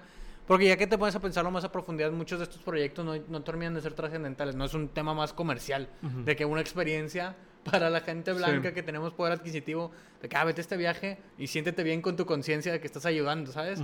Este, ok, puede que haya algún modelo que sí, pero al menos con los que he leído, estudiado, he investigado, no he encontrado uno que diga precisamente, uy, puta, este modelo sí se ve sostenible, sí se ve inclusivo, sí se ve bien para la comunidad, ¿no? O sea, no como un atractivo turístico de que ve a ayudarle a niños de tez morena, ¿sabes? Y tómate fotos. Eh, o sea, entonces, en mi personal opinión, como que me ha dado un problema esto de que, güey, ahora estamos comercializando el sentirte bien con tu conciencia a costa de, sí, ahora desdignificarlos de otra manera, güey, tomarse fotos como si fueran eh, un atractivo turístico. Sí, está claro, o sea, vas en la dirección contraria. Este, y pues, igualmente, o sea, no, también, también yo desconozco mucho de esas, tipo, bueno, no desconozco, sino yo creo que sé cuál te refieres y todo, pero este, que los problemas siguen ahí como quiera, o sea, te vas y los problemas de raíz van a seguir ahí. Entonces... Es que al final de cuentas es muy difícil, o sea, entiendo que, tal vez, o sea, tengan una buena intención, ¿no? De entrada, pero tal vez, bajo mi sencilla opinión, es que, pues, como dices, no, no atiende las causas de raíz, no es una solución estructural, por lo tanto, se traduce en que esto, el verdadero objetivo, eh, o sea, el, esto no es un proyecto para las comunidades, el proyecto es para tu clientela de que de limpiar, digamos, en ese sentido la conciencia de, decir, en vez de viajar a tal lugar bien caro y pues nada más tomarme fotos en lugares caros, fui a un viaje bien caro, pero a un lugar con gente marginada y me tomé fotos con ellos. Entonces ya me siento de que muy bien yo porque no estoy en este lado, ¿sabes? Exactamente. Pero en sí, el proyecto, ¿en qué se traduce? Exactamente. Este. Sí, y al final, pues la empresa va a ser la beneficiada últimamente de esto, ¿no? Este. Entonces, eso es lo que me entristece, no sé, es... Pues bueno, o sea, digo, entiendo que ahorita yo no estoy dando ninguna solución, ¿no? Porque también no la, no, no, la visibilizo. Y sé que también en algunas cosas se necesita cosas asistencialistas, ¿no? O sea, pero, pues lo ideal es que pudiéramos encontrar eventualmente una solución este, más óptima. Si quieres para conocer, eh, si quieres seguir como antes de tiempo o le damos ya el cierre del episodio. Pues como tú gustes, o sea, yo aquí me pongo hasta las 12, obviamente eso bueno fuera, pero este para la raza que no, no sé, estamos hasta el sur de Monterrey más o menos, vivo hasta el norte en San Nicolás, entonces ya se imaginarán cómo es el tráfico aquí en Monterrey a estas horas. Hace poquito conocí, o sea, nada que ver, pero un, un amigo foráneo me dijo que se le hacía bien raro que aquí en Monterrey hiciéramos 30 minutos, 45 minutos de trayecto, que eso para ellos es salir de la ciudad completamente, de que agarra carretera, de que haya trayectos de 15 minutos también. Eh, entonces, para la gente que no es de aquí, así son los trayectos normalmente. Sí, fíjate que... Lo, lo, máximo que he hecho creo que fue como hora y media alguna vez eh, de lo de a mi casa. Eh, a las 7 de la noche más o menos. Este, y lo menos fue el 8 de marzo, el año pasado. El, no, el, no, el 9, el 9 de marzo que, que la, eh, la manifestación de, las mujeres. Ahí pues no hubo nada de tráfico también. Entonces, este... Pero no estoy diciendo que, wow, super mega día. O sea, creo que no, ¿verdad? Ese fue un día también muy muy pesado, pero hablando de que el tráfico. O sea, que, precisamente ahí hablando del tráfico, ese es otro gran sesgo que tenemos nosotros, eh, al pensar que todo el mundo tiene carro, ¿no? O sea, la realidad es que en México muy poca gente tiene carro. Nosotros lo vemos tanto. ¿Por qué? Porque la infraestructura está toda construida para los carros, pero ¿cuánta gente va en camión? O sea, tú solo ves un camión o cinco camiones en el carril, pero en realidad ahí van 150 personas y en todos estos carros van 50. Oye, y no sé por qué también hay como un eh, estímulo, no estímulo, pero como que un pensamiento negativo. O sea, ¿usas transporte público? ¿Te mueves en metro, te mueves en taxi, te, metes en, te mueves en, camión? ¿Cuántos países el transporte público es la principal, el principal medio de comunicación o el principal medio de transporte? Y gratuito, subsidiado. Eh, como aquí tenemos mucho ejemplo de que, oye, pues no tienes carro, ¿cómo que te mueves en metro? ¿Cómo que te mueves en, camión? Aparte que, que, que también es el tema de... Este, muy mala infraestructura carísimo el, transporte público. No, y güey, ni siquiera estás seguro de tu vida lo que pasó en Ciudad de México. Ah, también. Sí, sí, sí, sí, sí. O sea, el, el medio de transporte.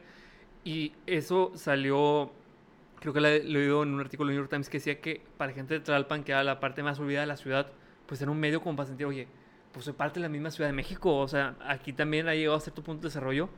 Y, y luego ves cómo incluso esa intención malísima, o sea, este, en ese reportaje que salió, eh, cómo la gente, era gente, era gente de a pie, como, este, como ayer decía Tony en el podcast, gente de a pie que usaba el, el, metro, este, y lo mal hecho que estaba para ellos también, o sea, cómo se ahorraron tantos millones de pues, pesos en, en, en eso. O sea, el tema de la narrativa también, o sea, porque por ejemplo en, Dinamarca precisamente mi depa, eh, mi depa, ni crean, eh, o sea, estaba a las afueras, era O sea, estaba bien, pero estaba muy... O sea, estaba a 5 kilómetros de la facultad.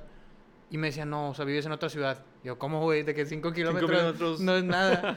este, sí, o sea, pues Monterrey, 5 kilómetros en carro te avientas media hora. Y pues ahí en transporte público o, o bicicleta, que era como yo me movía, este, pues llegabas en, en un 2x3. Aparte que Ujú. toda la ciudad está muy bien diseñada para tanto transporte público como... Sí. O sea, ahí sí se, sí se sigue, digamos, la pirámide de Ujú. movilidad idónea. Y precisamente, relativamente cerca a, a donde estaba mi departamento, estaban unas oficinas de ciertas consultoras muy grandes, ¿no? O sea, estas internacionales, el Big Four, etcétera. Y veías a muchos que probablemente eran los altos ejecutivos llegar en bicicleta, o sea, el estacionamiento, carros o muy modestos o muy, o sea, o muy pocos carros y demasiadísimas bicis. Ujú. ¿Por qué? Porque está estandarizado que o llegas caminando después del camión o llegas en tu bici, pero en carro como que es muy Sí. innecesario. Y aquí es como que, güey, si soy gerente o si soy director, a huevo tengo que tener tal carro o tengo que ir a tal club de golf o tengo que no, porque si no, o sea, qué jodido, no, y transporte público, güey, jamás, o sea, ya ni para los Ujú. niveles, o sea, si estás en un corporativo y te mueves en transporte público, Sí. nadie te deja de hacer el feo. Oye, y me gusta que esto, muchos temas que sacamos, así como que parece que nada que ver con lo que estamos comentando, pero aterrizamos porque también, hablando de políticas públicas, aparte de economistas, politólogos, también los urbanistas. O sea, el diseñar mejores ciudades, el diseñar eh, mejores espacios para eh, el peatón o para el ciclista. Eh, por mi casa, ahí en Avenida Nogalar, eh, pusieron unas, eh, como una bicilínea. Ajá, sí lo he visto, sí lo he Bien visto. jodida. Sí, o sea, no soy ciclista porque no sé, andar en, no sé andar en bici, pero pobre gente que sí, o sea, No. esa, No, inclu- esa no, esa incluso, es improvisada. No, o sea, yo creo que la sacaron por la necesidad que había, porque aquí en Monterrey, pues hay pocas líneas, o sea, o pocos kilómetros para, para ciclistas, pero como que le hicieron quisiera, quisieron hacer que Pero, güey, este, no, y en chinga para que ya los uses, para que ya no digas nada, pero están inseguras, o sea, No, eso es y los pésimo. taxis pasan por ahí por la línea también. Este, y hay como tipo varillas o no sé, o postes para que no te cruces, pero La gente le da nada y- ajá, se pasa. No, y güey, fíjate que ahí con lo que hablábamos al inicio, eh, de que los economistas queremos hacer todo, ¿no? O sea, ahora vi esta semana que, que Alfonso Reyes en San Pedro lo querían eh, remodelar y Ajá. hacer carriles de bicis. Y son básicamente, o sea, al menos en el render o no sé cómo se dice, el dibujito que subieron, Ujú. se, vi- que se ve parecido al de San Nicolás, que sí lo he visto, o sea, que tienes nada más las cositas, esos barandales muy chafos amarillos. Ujú. Y, güey, eso es totalmente inseguro. O sea, lo que no entiendo es por qué, si en países hay verdadera efectividad del transporte público, tanto, o sea, de cómo hacer unas verdaderas paradas de camión, de cómo hacer verdaderas eh, ciclovías, ¿por qué no las sigues, güey? ¿Por qué te inventas un esquema chafo, barato, Para ahorrarte. inseguro, para ahorrarte lana y clavártela en otras cosas? ¿Por qué no investigas, güey, qué hace o sea, qué hace Holanda, qué hace Dinamarca, qué hace Suecia? Países que el 70% del- de la población se mueve en bici. Güey, ve lo que hicieron y simplemente es poner una banqueta. O sea, tampoco es de que, ah, pinche gasto descomunal. No, es donde está la banqueta, pon una segunda banqueta que ese es el carril de bici y ese es exclusivo para bicis y, y tipo Vespas, de, las motos las Vespas. ajá. Y entonces ya en calle va eh, carros nada más y hay una parada muy específica del camión eh, en las cuales es un, un carril exclusivo y aquí no tenemos ni una ni otra ni y lo que tenemos está mal hecho, etcétera. Salvo la cobía que... Madre, o sea, Sí. he visto los, los camiones también... Claro, no soy ingeniero ni nada, perdón para los ingenieros, pero... Este, mal hecho también, este, en el sentido también que cuánto se van a gastar los camiones y los veo cuando paso por esa avenida, de que la parte de atrás de, no sé, pues el motor o no sé qué sea, o la, es que no sé cómo se da. Me, me recuerda ahí No sé si es cajuela o no, le voy a decir cajuela, la cajuela del camión, abierta, echando humo, este, y ese poquito que, que pasó por ahí también la noche, este, que también es una, pues zona relativamente marginada, curioso la ciudad también, este, el mantenimiento que se le, el nulo mantenimiento que se le da a esta línea, que la estación, eh, no te- las puertas de vidrio no funcionaban, entonces estaba de que abierta completamente, Ya, entonces sí. Llega el camión, o imagínate este caso que Ay, está sí. esperando el camión, tipo, te lleva el camión, te, te- o sea, te, te atropella, aunque estés en, en la parada, porque pues no hay ventanas o no hay puertas para la seguridad, pues. Tengo que Este, citar aquí, por perdón, al, al chavo en Telediario que cuando se abrió la ecovía lo entrevistan y que El, dice el del, el del café. de- que, que trae una marucha, ¿no? Un ah, la marucha, sí, la marucha en, en la gorra, ajá. Que no mamen, de que hubieran hecho otra Subterráneo. cosa- Ajá, subterráneo. No, o sea, la verdad es que te digo, o sea, eh, en, en mi descripción de Twitter, ya no sé des- ni desde cuándo tengo mi descripción que dice, no hay hilo, hilo negro, solo oportunidad, eh, igualdad de oportunidades.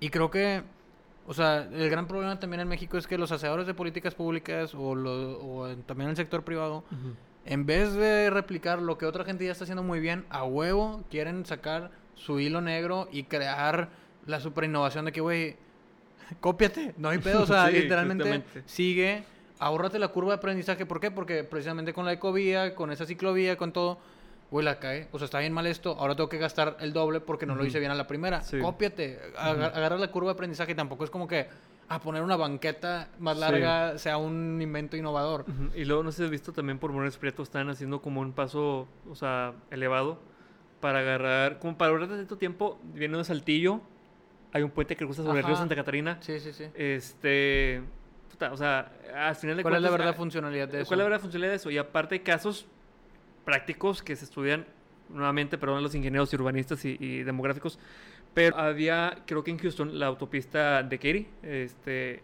eran, en un por un ejemplo, cuatro carriles y había mucho, un chingo de tráfico en los 80s.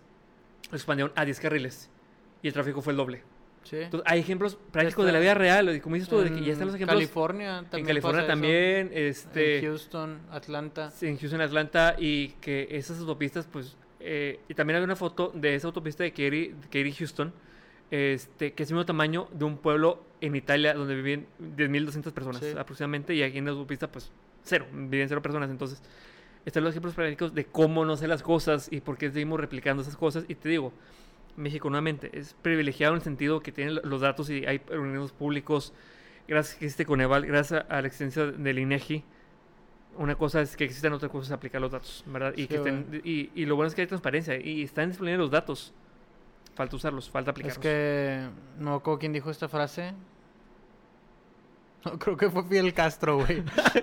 no, no le admire nada a Castro, pero solo dijo, pobre México, tan lejos de Dios y tan cerca No, de por- Estados Porfirio Díaz, Unidos. Porfirio Díaz. Ah, Porfirio. Men- menos peor, o sea... Ah, no, no, bueno, más o menos, pero sí. Porfirio Díaz fue el que dijo de pobre México cerca de... No, Tan lejos de Dios y tan cerca de Estados Unidos. Exactamente, sí, por- fue Porfirio Díaz. Sí, para que no te preocupes, para que nos caigan los... los Bueno, también Doctores. Porfirio tendrá mucha cola que pisarle, pero bueno, sí. rip el vato. Ajá. Este, si quieres ya para pasando a, a cerrar el episodio, eh, tengo algunas preguntas que son características de aquí del podcast, que son, pues primero que nada, este, ¿qué ve Paco para el futuro de México y, y el mundo? Cabrón. Primero que nada, principalmente, es- ah, cabrón. Este, vamos por partes. Hay que reconocer que no hay una sola solución a todo, ¿verdad? Hay que reconocer que, como te decía al principio, hay muchas realidades y hay que hacer un- una solución para cada una y va a llevar tiempo. O sea, no podemos solucionar, por más que, que queramos solucionar el problema de la noche a la mañana, es un proceso muy largo y hay que eh, reconocer eso, que va a tardar mucho esto. Hay muchos que tal vez somos muy idealistas o muy positivistas. Yo me considero un poco eh, idealista en el sentido de que sé que se va a solucionar estos problemas. No a la, no la brevedad, no a su totalidad, pero poco a poco. ¿Cómo? Si participamos en la ciudadanía, si somos activos eh, en la ciudadanía, no solamente votando, sino también en estos espacios, este, entendiendo los datos, entendiendo que Ejerciendo, exigiendo. ejerciendo incluso. exigiendo también, o sea, esa es parte también de, de- de la democracia, o sea, el, el exigir. Eh, se nos ha dicho de que, ¿por qué cuestionas a la autoridad? Pues a veces hay que cuestionar a la autoridad. Este, no por el hecho de que tú votaste por esta persona, ya es como que... No se trata de ser anarquista, pero tampoco ser sumiso. Exactamente, o sea, cuando están mal las cosas hay que reconocerlo y hay que hacer algo sobre ello, si no, pues ¿qué lo va a hacer? Este, yo creo que en lo individual, yo creo que muchas personas que dicen también, igual que tú, igual que, que yo, pues ¿cómo le voy a hacer solo? Pero la realidad es que allá afuera hay millones de personas que también tienen esta misma necesidad de, de actuar, entonces, Ahí shout out a la canción de Cancerbero de Únetenos. sí, hay, hay que unirnos, o sea, eh, a fin de cuentas... Bueno, porque acabó la dictadura chilena por la unión también de las personas, ¿no? Y también salieron a votar y todo, pero también por la unión esta de- del cansancio, del hartazgo que hubo. ¿Por qué nació la Revolución Mexicana? Por el hartazgo social, económico y político, o sea, vaya, de la sociedad en esos temas. Eh, este, se puede. Eh, no estamos hablando de, ah, vamos a tomar las armas y vamos a hacer esto porque es radicalismo y luego aquí los suscriptores se te van a alejar. Pero es eh, el hecho de las acciones y las palabras, cómo hacer esto con la comunidad, el, el conjunto de las personas. Y retomando esto, por el bien común, porque vale la pena. Vale la pena que haya desarrollo económico, vale la pena que haya desarrollo social. Va a tardar, pero se puede. Y, pues para los economistas, amigos economistas, tal vez aquí que escuchen, no somos perfectos, no somos los que vamos a, hacer las únicas soluciones a todo, hay que combinarlo con las demás personas. O sea, imagínate, digo, las soluciones que pueden haber con urbanistas, con sociólogos, con politólogos, con abogados, con internacionalistas, con feministas también, con ambientalistas, con varios sectores de, la población. Escuchar a las minorías. Escuchar a las minorías también. Eh, escuchar a, estas personas, a estas perspectivas, puta, o sea, ¿cómo seríamos, este, cómo estaría México, sabes? Y, y también hay que reconocer, hay un problema. O sea, si no reconocemos, no vamos a avanzar. O sea, este, pues, ¿qué ¿cuántas más fotos de, de, casas en Santa, Fe, en Ciudad de México, con otras casas, o sea, viviendas marginadas, ocupamos? ¿Cuántas personas más en pobreza ocupamos? ¿Cuántos discursos más ocupamos para realmente reconocer que hay un problema? ¿Cuántos más papers? ¿Cuántos más estudios? O sea, ya están los datos, ya están los estudios. Vale, pues estamos a tiempo. estamos a tiempo de, de hacer algo trascendental, al fin de cuentas. Y no por el hecho de que, ah, yo hice algo, sino, o sea, porque los que se, benefician pues van a, tener una mejor vida, una vida digna. Esto no es muy político eso, pero pues es eso, o sea, la comunidad, la comunidad tiene el poder, o sea, este, y finalmente tax the rich también, este, eso también parte de esto, ¿no? Y, es posible, o sea, yo creo que es muy, muy posible si nos juntamos, si nos juntamos realmente para solucionar esos problemas, es posible. Luego, ¿qué viene para ti? ¿Qué proyectos traes? ¿Qué, qué viene? Este pues mira, yo ahorita, este, hace poquito tomé un curso, no, no he tenido tiempo, pero quiero tomar muchos cursos en línea que aquí les recomiendo, les puedo dejar aquí después, tú puedes... si quieres ahí este junto a la siguiente pregunta que es algún contenido que recomiendes. Ok, va. Bueno, si quieres, entonces ahorita lo comento, pero pues tomar algunos cursos también para capacitarme un poquito más en este tema de desarrollo económico, que es el tema yo creo que ya como que yo definí como el que yo quisiera especializarme.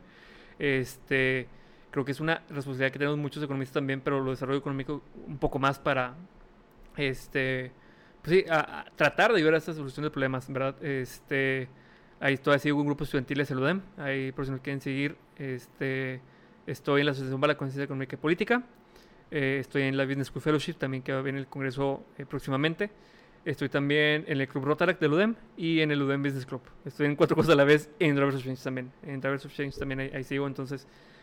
Este, no por el hecho de, de estar en todo y, y a la vez en nada, sino por el hecho de poder aportar un poquito de, de, lo que yo sé o lo que yo puedo aportar a los demás, ¿verdad? Y, que ejerzan su ciudadanía como Paco. Exactamente, o sea, es ciudadanía eso, o sea, participar en grupos estudiantiles, ciudadanía, el, el informarnos ciudadanía, por favor, eh, las noticias falsas, por favor, en serio, este, analicen un poquito más en contenido de noticias falsas, mucho por la pandemia, se dio el año pasado, este, pero pues el compartir noticias con las demás personas, analizarlas, pero que realmente sean verídicas, y, analizarlo, ¿no? y, y este pues nada, o sea, yo creo que todos podemos analizar esto. Eh, creo que me dio un poquito la pregunta, pero es eso, que como yo quisiera seguir aportando esto, estos debates o conversaciones con más personas para que pues, realmente haya un, cambio trascendental, ¿verdad? Este, eso por lo pronto, y el año que entra, ojalá, espero este, hacer una pasantía en verano en el extranjero, este, en Washington, D.C., en Banco Mundial. Ojalá, este, en Banco Mundial o en Banco Interamericano de Desarrollo. Esperemos que sí, mi Paco. Mucho éxito. ¿verdad? Este, bueno, recomendación. Eh, ya nada más quedan las dos preguntas, que es una recomendación de contenido, video, libro, etcétera, lo que quieras, y un consejo que darías tú. Que, pues igual y, si quieres saltarte esa o si quieres agregar otro de, más de los que ya diste. del contenido le recomiendo mucho a un economista que se llama Robert Reich. Este, lo, repito muchas veces en ocasiones, pero es un economista que admiro bastante porque eh, ya, ya tiene 73 años, pero como que habla la juventud de una manera un poco más atractiva. Este, incluso eh, un poco forzado, pero le mueve redes sociales. O sea, hace TikToks y, y varias redes sociales y hace videos en YouTube de, de, desigualdad económica. Entonces, es alguien que recomiendo bastante.